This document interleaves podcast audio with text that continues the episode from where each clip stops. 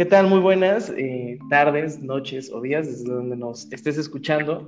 Nosotros somos el podcast Un viaje a través del duelo. Somos estudiantes de la Universidad Mondragón y estoy aquí con mis compañeros, eh, José González. Hola, mucho gusto. Y Juan Mariné. Hola, mucho gusto igual. Muy bien. Y por supuesto, un servidor, Nereo Pérez. Eh, en este episodio queremos compartir con ustedes un poco sobre pues, el tema del duelo, ¿no? Este, todo este conjunto de sensaciones, de, de síntomas, de tristeza, de enojo que se vive pues, después de, de perder algo, ¿no? Ya sea un familiar, una pareja, un trabajo, alguna, alguna situación, ¿no? Sí, bastante bien. Este... Bueno, algo que tenemos que enfatizar mucho en el duelo es que cada duelo es diferente. O sea, al igual que las personas, cada una es diferente, igual su duelo, ya que pues va a haber muchísimos factores que van a afectar. Bueno, algunos de estos pueden ser eh, desde la misma persona, desde el momento en el que pasa, cómo pasa, qué es lo que está perdiendo. Eh, hay muchos factores. Entonces, este, hasta la misma persona puede sufrir dos duelos completamente diferentes. Sí, sobre todo el grado de, afecto, ¿no? Que, le tiene a, la cosa que perdió. Sí, claro. Bueno, también, también es muy importante aclarar que el duelo no solo es a través de la muerte, o sea, no solo es cuando se pierde un ser querido o cuando uno, se, uno mismo se va a morir, sino también este, Sí, bueno, este, incluye varias cosas, ¿no? O sea, puede ser desde que un ser querido se va o que ya no está. También incluye la muerte, obviamente, como, como dijimos, pero también incluye la pérdida de cosas físicas, puede ser también la pérdida de una parte de un cuerpo. Este, pueden ser muchas cosas por las cuales se puede sufrir un duelo por el trabajo y así. Entonces es importante enfatizar eso. Sí, realmente con, pues con todo se puede vivir un duelo. También yo añadiría que, pues también con ideología se puede vivir un duelo. Si es un pensamiento drástico, o sea, de, de que estás, de que tienes una idea que ya has mantenido durante un, un muy largo tiempo y la cambias de repente, pues eso también involucra un duelo, un cambio y pues pasas por las etapas de duelo que pues ahorita pues Nereo nos va a platicar. Este, sin embargo, pues todos las vivimos de manera diferente y no pasamos todos por las mismas. Realmente es bastante individual. Exactamente, y pues eh, hablando de estas etapas del duelo, ¿no? Son ciertas fases que se pueden vivir, que se pueden atravesar. Eh, la, la, psiquiatra Elizabeth Kobler-Ross pues una psiquiatra que a través de varias investigaciones concluyó eh, y sacó a la luz estas etapas que normalmente se viven. Como acaba de mencionar mi compañero, pues no, todos pueden pasar estrictamente por estas etapas, hay unos que se las saltan o retrasan, ¿no? Se retrasan en, cuanto a esos eh, pasos. La primera es la etapa de negación, ¿no? Esta fase en la que la persona pues, no acepta la realidad, no acepta que ya hubo una pérdida. Enfocándolo ahorita, por ejemplo, a un duelo de otra persona ya te dijo que no, ¿no? Que ya no quiere seguir con esto, que quiere hacer alguna otra cosa. La segunda etapa es la cólera o ira. Esta se refiere más bien a pues todo este enojo que surge por no aceptar y pues no eh, digerir esta noticia de la pérdida. Después se encuentra la negociación, no todos pasan por esta etapa, de hecho es, es en donde surgen pensamientos como ¿y qué tal si yo haría esto? o si hubiera sido mejor con esta persona, o si no hubiera sido enojón, o si tal, tal, tal, ¿no? O en el hubiera, nos quedamos mucho. Después de esto sigue la depresión, ¿no? Es el impacto, eh, pues, de tristeza y todas estas emociones eh, que no son muy que acompañan esta pérdida. Por último, eh, el último paso es la aceptación, es el quinto, y pues ya, se da cuando la persona se da cuenta y asimila esa pérdida que tuvo y ya puede hacer un cambio, ¿no? Para, para sentirse de una manera distinta. Perfecto, muy bien. Ahora el tema que vamos a hablar hoy es el de este, es el duelo de pareja, el cual pues, puede ser por distintas maneras, puede ser, puede cambiar también por distintas razones, o sea, depende mucho del tipo de relación, puede ser desde un noviazgo, un matrimonio, ahora sí que no importa. Sí, totalmente. Y creo que ahorita, de hecho, este tema, pues es bastante relevante porque, pues con esto de la, de la distancia social, pues muchas parejas que pues estaban como en algún proceso de, de sanación de alguna cuestión, pues este, se separan y, y ahí llegan a surgir problemas que fácilmente pues está cambiando y ahí eso pues también involucra eh, otro tipo de duelo. Sí, claro, sí, además sí, exactamente. Hay, varias parejas que, que pues viven así, viven juntas, casi casi, o sea, desde el principio, o sea, cada día se ven así. Pues, a veces, o sea, esa, esa separación, esa distancia que ahorita tenemos todos, este, pues puede afectar mucho a esa relación hasta pues, llegar al duelo, ¿no? Exactamente. Y una cosa que puede suceder es en los casos donde, imagínate, antes de la continuidad de esto, se estaba dando el proceso del duelo y ahora cada quien aislado sigue con el proceso de duelo, ¿no? Se lleva sus emociones, pero las situaciones son un poquito más complicadas. Eh, vamos a empezar a hablar específicamente del duelo de pareja y la primera cosa en la que queremos hablar es un tipo de duelo llamado duelo anticipatorio. Este tipo de duelo se da cuando todavía no sucede la pérdida, en este caso cuando todavía no se ha determinado que ya no va a seguir la relación, pero pues de alguna manera te das cuenta. Tal vez sospechas pues algo de tu pareja, que ya no es como antes, tal vez la relación no la sientes tan fuerte, o simplemente puede surgir de alguna idea tal vez más obsesiva, ¿no? Con el hecho de tener un miedo a que la otra persona te vaya a dejar. Este tipo de duelo tiene también pues su lado positivo, ¿no? No todo es negativo. Algo pues positivo es por ejemplo en los casos donde pues se sabe que ya se prevé, tal vez la otra persona quiere un poco más de tiempo y tal. Pues bueno, si de alguna manera no se dice, pero, pero te das cuenta o piensas que esto, pues tu relación va a terminar, algo que tiene de, positivo es que te puedes preparar un poco para la pérdida, ¿no? Otro aspecto es que puedes estar con la persona antes de que suceda todo esto de, de, la ruptura, ¿no? Es, obviamente es cosa un poco de enfoque y es complicado, pero se viven más o menos los mismos síntomas. Una cosa aquí, pues curiosa, es que cuando sucede la ruptura, eh, de cierta manera hay un grado de liberación emocional, ¿no? Como que te sientes más tranquilo, más, más, más sereno, aunque bueno, eso no quiere decir que haya, haya necesariamente alegría, ¿no?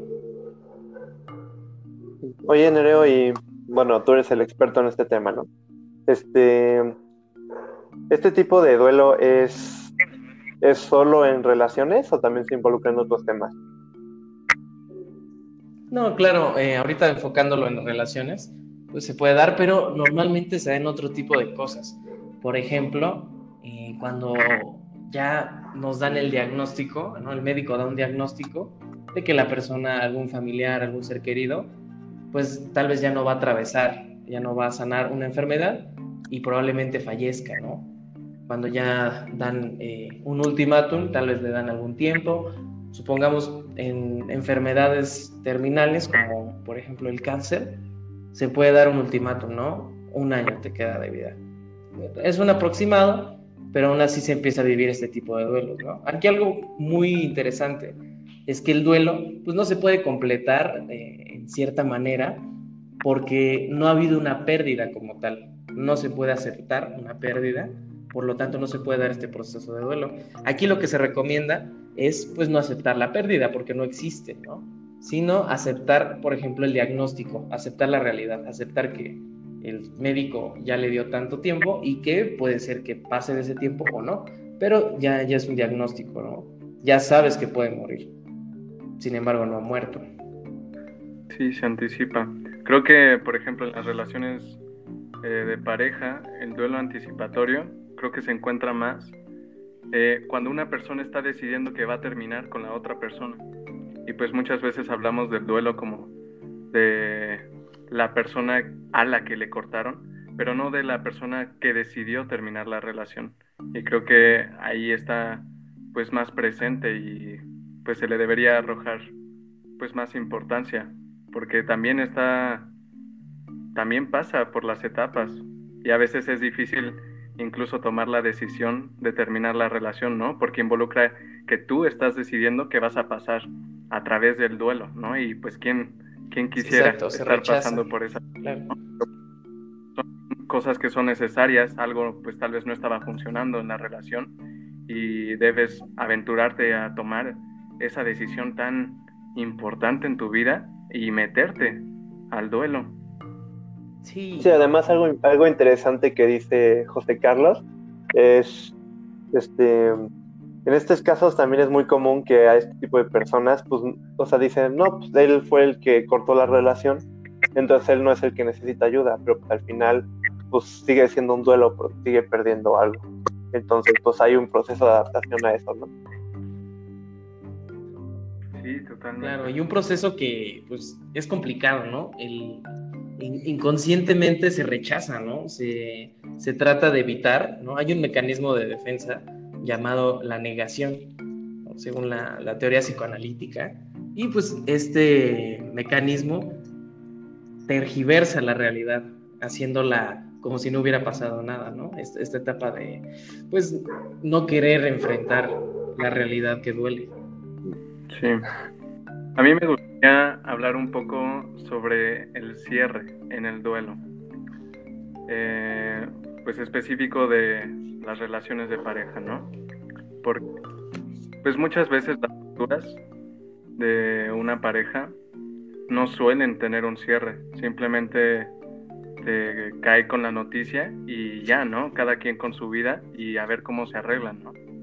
Pero yo creo que es muy importante eh, pues darle un, momento, un espacio para poder cerrar ese ciclo que acaba de terminar y darle la importancia que se merece en tu vida y cómo realmente pues seguramente te la pasaste muy bien y todo, pero ese ciclo ya cerró y no se llega a hacer mucho.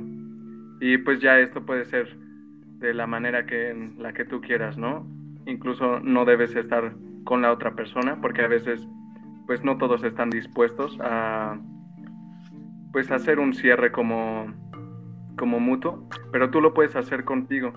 Algún algún tipo de ritual o pues sí, simplemente hacer alguna acción que tenga el peso del símbolo de que la etapa en la que te encontrabas ya terminó y estás entrando a otra que te va a ofrecer nuevas cosas.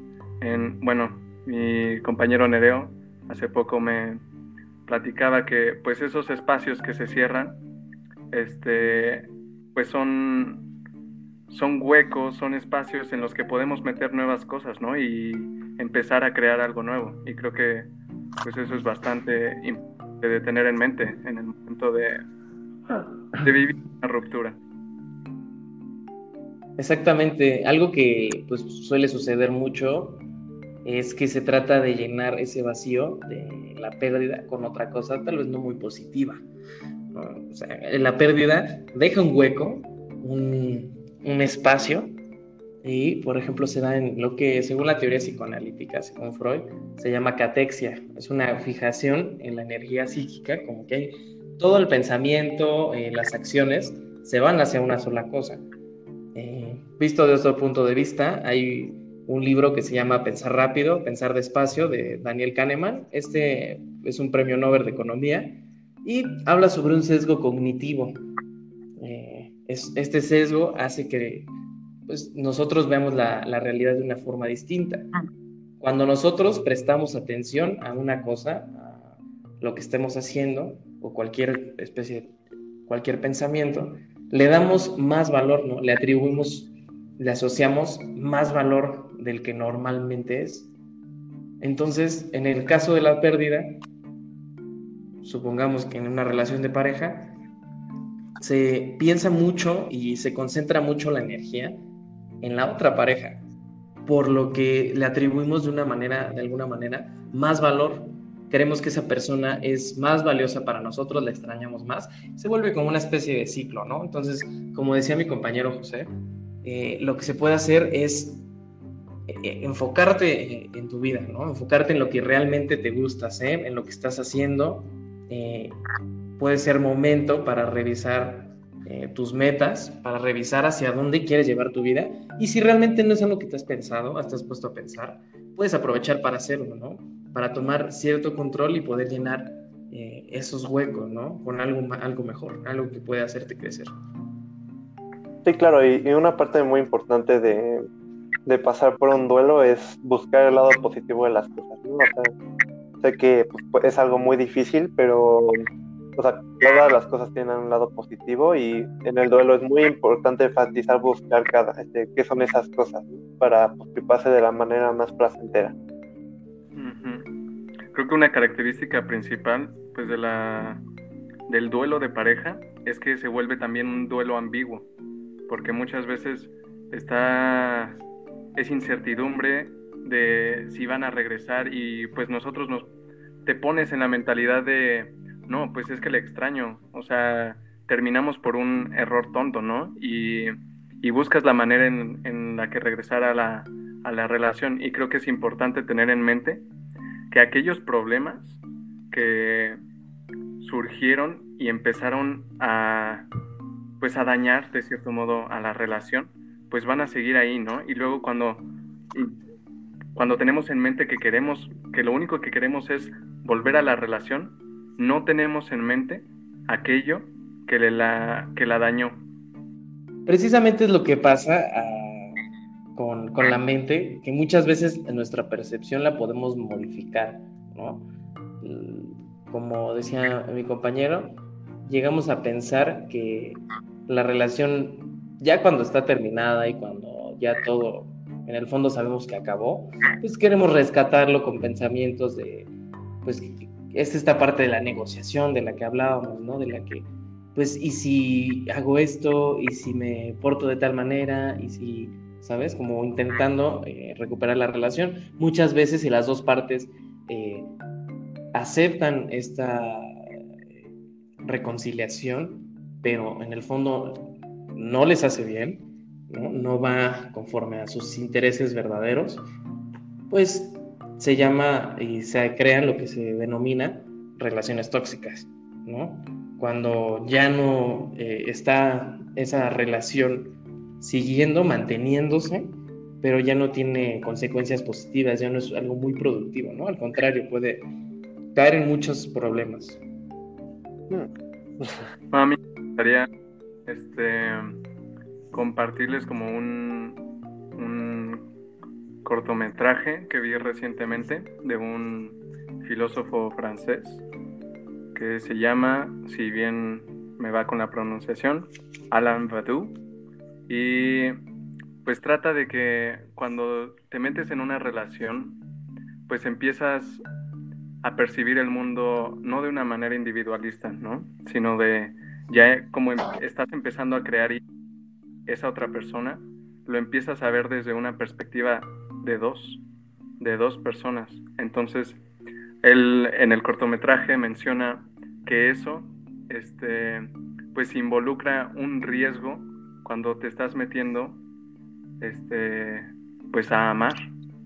Y quería ver qué opinaban de eso, porque pues sí, también está presente una visión de que deberíamos amar individualmente y, y no sabría cómo expresarlo. ¿Qué opinan? Ah, como desde un punto de vista más como individual. Sí, o sea, creo que sí te entendí. Bueno, no. Eh.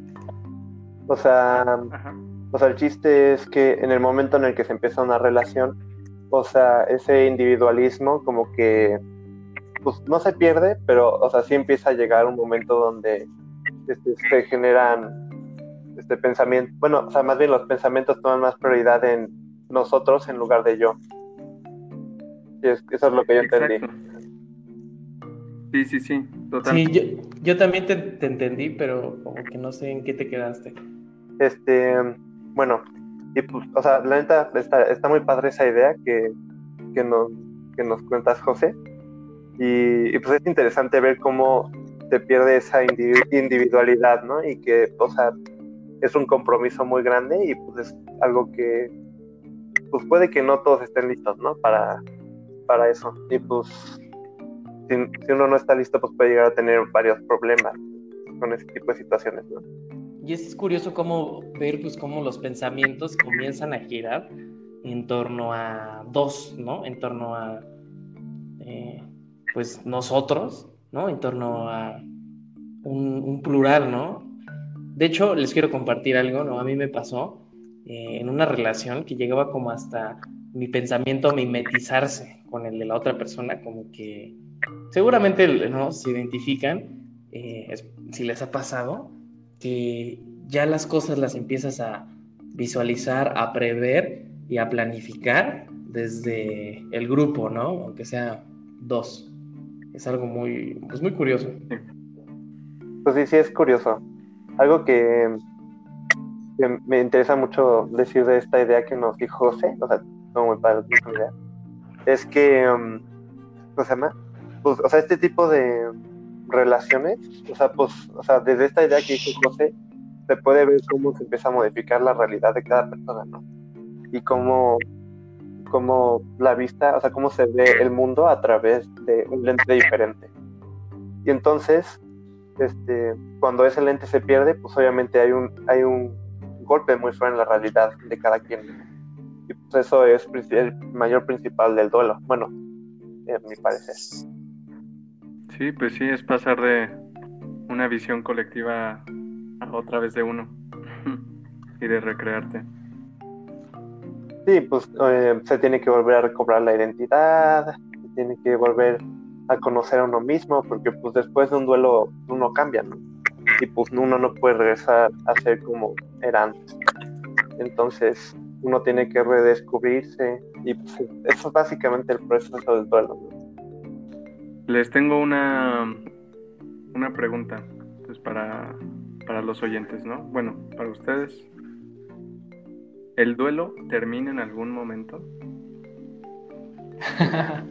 Muy buena pregunta. Eh, pues bueno, yo lo que creo es que, o sea, va a haber un cambio, ¿no? Y pues de ese cambio, pues no se puede regresar. O sea, sí, o sea, los cambios, bueno, en mi parecer sí se termina el duelo. Y pues al final el duelo es ese cambio. Pero o sea, no, o sea, en el sentido de que si quieres regresar como era antes, pues no, no va a pasar, ¿no? Eh, es algo muy complicado y pues, no, uno no llega a poder regresar. Sí, exacto. Creo que eh, el duelo tiene que ver con una etapa transitoria, ¿no? Una etapa que no es para siempre. Y creo que las personas se pueden quedar eh, estancadas de cierta manera y que no, no, no se termine el duelo, ¿no? Este caso del tipo del duelo crónico, en el cual eh, se empieza a guardar y a guardar y no se llega a superar, no se llega a sentir lo que se tiene que sentir y por lo tanto no se acepta, ¿no? Se queda eh, pues como estancados. En estos Casos, exactamente.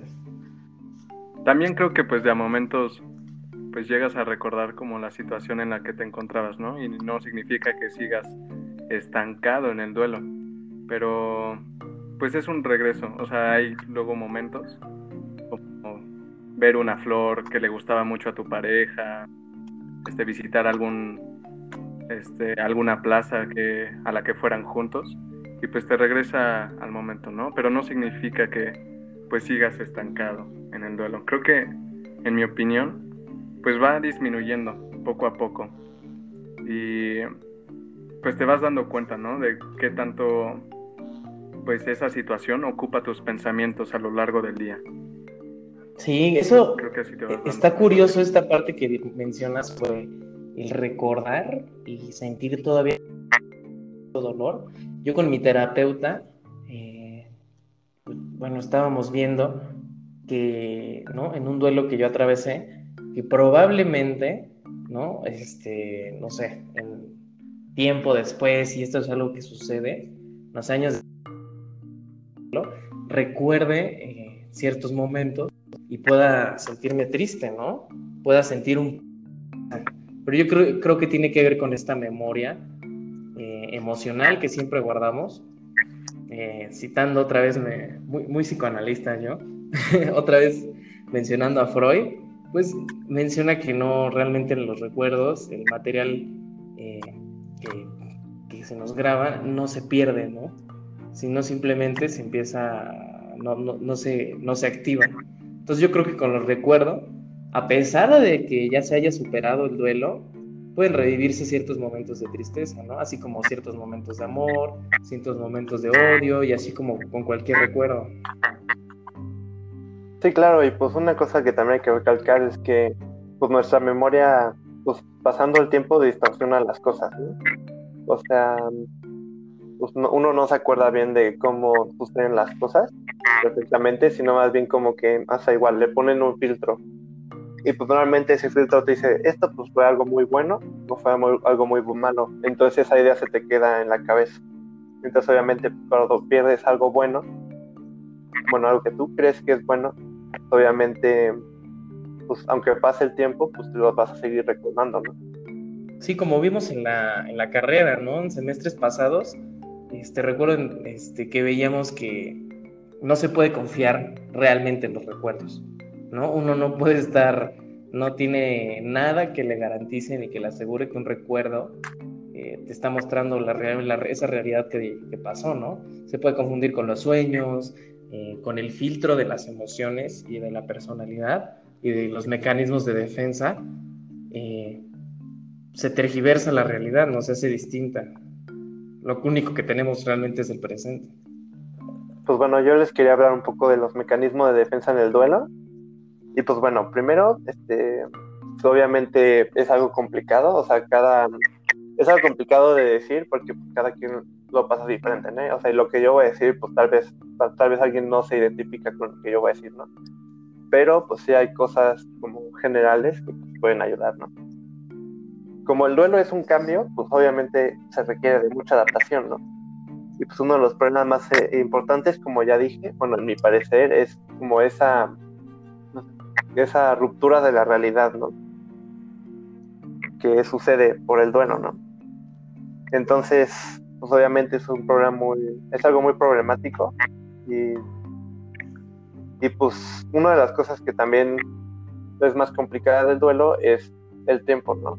porque pues, aunque uno quiera, pues no lo, no lo puede apresurar, aunque, aunque más quiera, aunque intente llegar al paso 3 y el paso 4, pues no va a funcionar así, ¿no?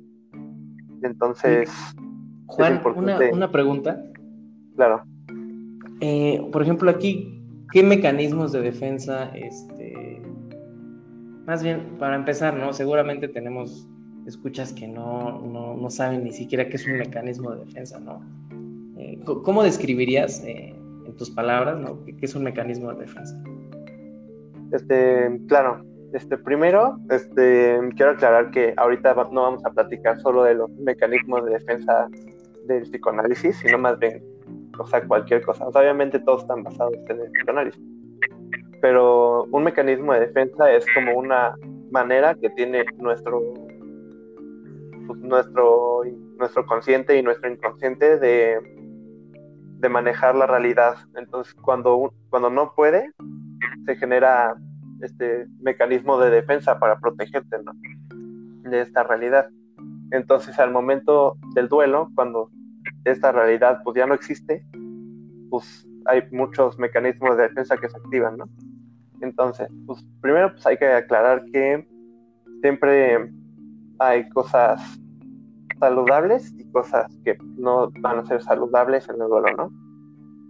Y pues hay formas de lidiar con el duelo que obviamente no nos van a ayudar en el futuro, ¿no? O sea, tal vez cuando el duelo se acabe, ya les dejo a ustedes si se acaba o no, pero este, cuando ya después de mucho tiempo, este, pues hay que, pues, hay que pensar un poquito a futuro, ¿no? O sea, no solo por solucionar los problemas de ahorita, pues, vas a terminar todo deshecho después, bueno, el ejemplo más claro que se me ocurre es las adicciones, porque pues las adicciones es algo que pues en el duelo lo usamos para, para, por miedo al dolor, ¿no? O sea, porque es, el dolor es algo que por lo general nos da miedo. Entonces, entonces para combatir esto, pues mucha gente recurre a alcohol, a sustancias que, que pues te duermen, para no decir tecnicismos, este, o pues cualquier sustancia que pues te deje alejarte del problema, ¿no? Pero pues al final pues esto puede lograr llegar a alguna adicción o algún, alguna problemática más grande, ¿no? Sí, también no solamente a sustancias, ¿no? Por ejemplo, adicción a la comida, adicción a ciertas actividades en las que te puedan recompensar, ¿no? El abusar de eso ya es, bueno, ya es lo que se consideraría una adicción, donde ya no te puedes desprender de eso. Por ejemplo, hay ciertos mecanismos de defensa, sobre todo hablando del duelo de pareja, que se activan como el querer trasladar este duelo y no vivirlo y tener otra relación nueva, ¿no? Si acabo de cortar con tal persona, inmediatamente me voy con otra y con otra y con otra y con otra para no, para no enfrentar ese duelo, no encararme conmigo mismo. Eh, y digamos, pues puede, aquí algo que pasa es que se estanca ese duelo, ¿no? Y los mismos problemas que tuviste eh, bueno, por lo menos de tu parte, con la relación que tenías, la, se llevan a la siguiente relación. Con lo cual se hace un ciclo, un, ciclo vicioso, en el cual se puede salir simplemente del problema y afrontando, ¿no? Este duelo, darse un tiempo para estar solo. Sí, claro, o sea, uno de los mayores enemigos de, pues, de, en el duelo es el miedo, ¿no? Y pues, es claro, ¿no? El duelo, el duelo genera bastante miedo porque pues, uno no sabe qué va a pasar después, ¿no? Eh, sí, y otro, otro ejemplo muy claro, que hasta lo podemos ver en televisión, lo podemos ver en caricaturas y así, es cuando alguien se aísla, ¿no? Bueno, es, este, lo podemos tener claro en cuando cuando vemos así a la típica persona echándose su litro de helado por la depresión y, y pues puede llegar a ser un problema muy grave, ¿no? O sea, si, si, nos lo tomamos muy serio, podría llegar hasta haber una desconexión de la realidad, ¿no? Lo cual pues puede ser muy problemático. Y pues puede llegar hasta tener enfermedades y pues trastornos que uno, pues, que uno no busca. Sí, luego creo que también pues atravesamos o creemos que atravesamos el duelo de manera pues bastante rápida y de repente nos damos cuenta que realmente no lo, no lo atravesamos, ¿no? Y pues ahí también está presente pues un mecanismo de defensa, ¿no? De negación o incluso tú podrías pensar que pues ya estás aceptando la situación y estás saliendo adelante, pero ni siquiera te has dado el momento de pues realmente sentir lo que, lo que pasó, ¿no? Y lo llenas con, tal vez no pasando a otra relación directamente, sino llenándolo con actividades, con llenando... Invitándolo, ¿no? Pues sí, yendo a fiesta cada rato, tomando alcohol, cualquier cosa realmente, comprando ropa. Y pues sí, no, no nos damos el espacio para, pues realmente sentir aquello que estuvo. Bueno, y pues hablando de, de pues, problemáticas que pueden suceder durante este duelo de pareja, pues bueno, uno de los más importantes y que pues, podemos ver en, en, la televisión, en las caricaturas, es este, esta parte de aislarse, ¿no? Este, la podemos ver así de que comiéndose su litro de helado, no saliendo de la casa, no cuidándose de uno mismo físicamente. Y, pues puede ser un problema este, que puede llegar a, casos muy este, peligrosos, porque pues puede llegar hasta el punto de separarse de la realidad, ¿no? La persona. Y pues eso puede llegar a trastornos, puede llegar a enfermedades. Y sí, claro.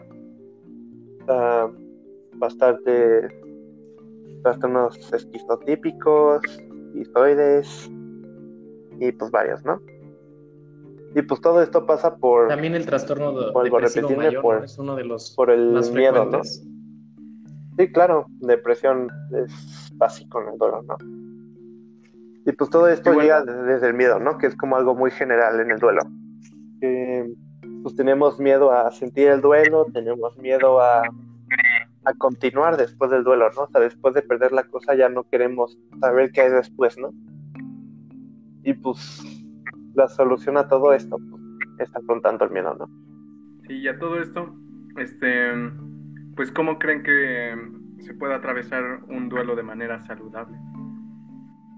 Muy buena pregunta. Este, pues bueno, este, pues vamos a dar como ejemplos bastante contrarios a lo que acabamos de decir, porque es lo más sencillo. Y una de las cosas, o sea, que universalmente veo que funcionan es permitirte sentir como el dolor del duelo, ¿no? Porque es algo que, aunque no quieras, pues va a pasar, ¿no? O sea, aunque, aunque, aunque tomes alcohol, aunque entres a varias sustancias, lo único que estás haciendo es deteniendo el duelo, pero después de eso va, o sea, cuando deje de tomar sustancias, va a regresar, ¿no? O sea, va a representar de otra manera. Sí, yo creo que en cuanto a cómo se puede atravesar correctamente, yo me parece que no hay pues una manera correcta, ¿no? Como un solo camino. Y creo que es un proceso que no es lineal, ¿no? No, no es como un paso tras otro. La mejor manera de hacerlo es simplemente intentando eh, fluir con la situación, ¿no? Soltando eh, pues e, este, este aferre a, a querer eh, que todo esté bien rápidamente, a no querer pasar el duelo, como dice mi compañero Juan, a dejarse sentir todas las emociones, sacar todo y enfocarse nuevamente en otra cosa, ¿no? En las cosas que realmente eh, tienen una trascendencia en tu vida y que puedes sacar mejor provecho de ahí. Yo creo que es una manera eh, muy buena, ¿no? Aceptando, dejando creciendo y enfocándote en, ti, en esas cosas que te gustan, tus pasiones, tus, motivos para, para seguir viviendo. Sí, creo que actualmente tenemos un problema con, pues que queremos las cosas rápidas, ¿no? Y sí vivimos en un mundo bastante apresurado. Y más ahorita, pues se está convirtiendo más como en una sociedad pues del internet.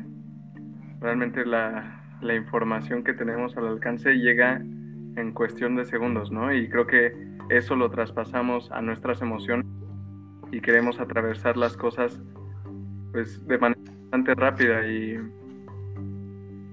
pues sí, nos olvidamos que, que debemos darnos un tiempo para nosotros y ese tiempo normalmente pues toma bastante bastante tiempo, valga la redundancia. Pero sí, estoy de acuerdo con ustedes. Creo que la mejor manera es sentir por lo que estás pasando. Creo que de esta manera vas a ir, a ir atravesando las etapas que te, que te, las que te tenga que tocar pasar de manera más natural y se van a ir dando. Otro, otro consejo que se puede dar, bastante útil, no va a ser útil para todas las personas, como hemos estado diciendo, pero sigue siendo útil, es que no intentamos, no intentemos este, este, que esto sea solo, ¿no? O sea, siempre podemos tener apoyo de las demás personas y, y es muy útil, ¿no? Porque, o sea, desde ahí podemos este, evitar este problema de aislarse, ¿no?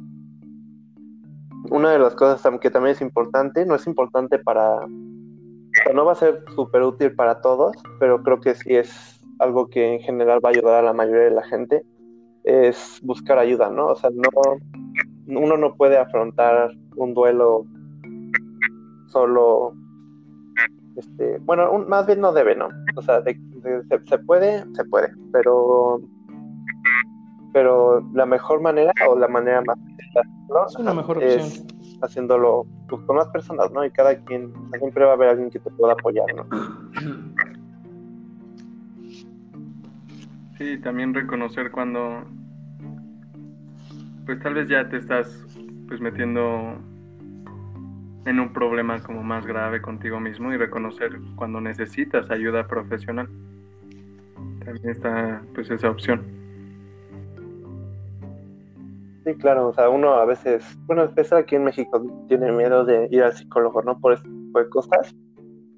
Que, pues no, este, pues puede que tiene miedo de que la sociedad lo vea mal, pero es importante poner pues la paz de uno mismo al frente de todo, ¿no?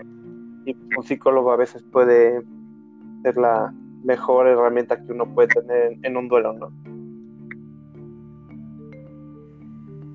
Sí, exactamente, te hace ver cosas que por estos mecanismos de habla que hablábamos y pues en la misma mente no podemos ver el desde dentro, ¿no? Es muy bueno que alguien desde fuera lo pueda ver. Y bueno, esas son nuestras recomendaciones eh, este, sobre este tema del duelo de pareja. Esperemos que les haya agradado y pues aclarado, que hayan aprendido algo nuevo. Pues es algo que la mayoría de las personas eh, pasamos por esto, ¿no? Entonces es muy bueno estar informados y ¿Crees que le puede servir esta información a alguna persona que conozcas, a alguna persona que aprecies? Sería muy interesante que se lo pudieras compartir. Eh, pues eh, esto no acaba aquí. Nosotros vamos a subir otro episodio. En el siguiente episodio vamos a hablar sobre el duelo, ya en la senectud, en la vejez. Eh, un, un tema complicado y del que a veces no se habla lo suficiente. Eh, esperemos que nos puedas acompañar en la siguiente. Y bueno, yo soy Nero Pérez, me despido. Yo soy Juan y me despido también. Espero que estén sanos y salvos. Y José Carlos González. Que tengan una excelente noche o día.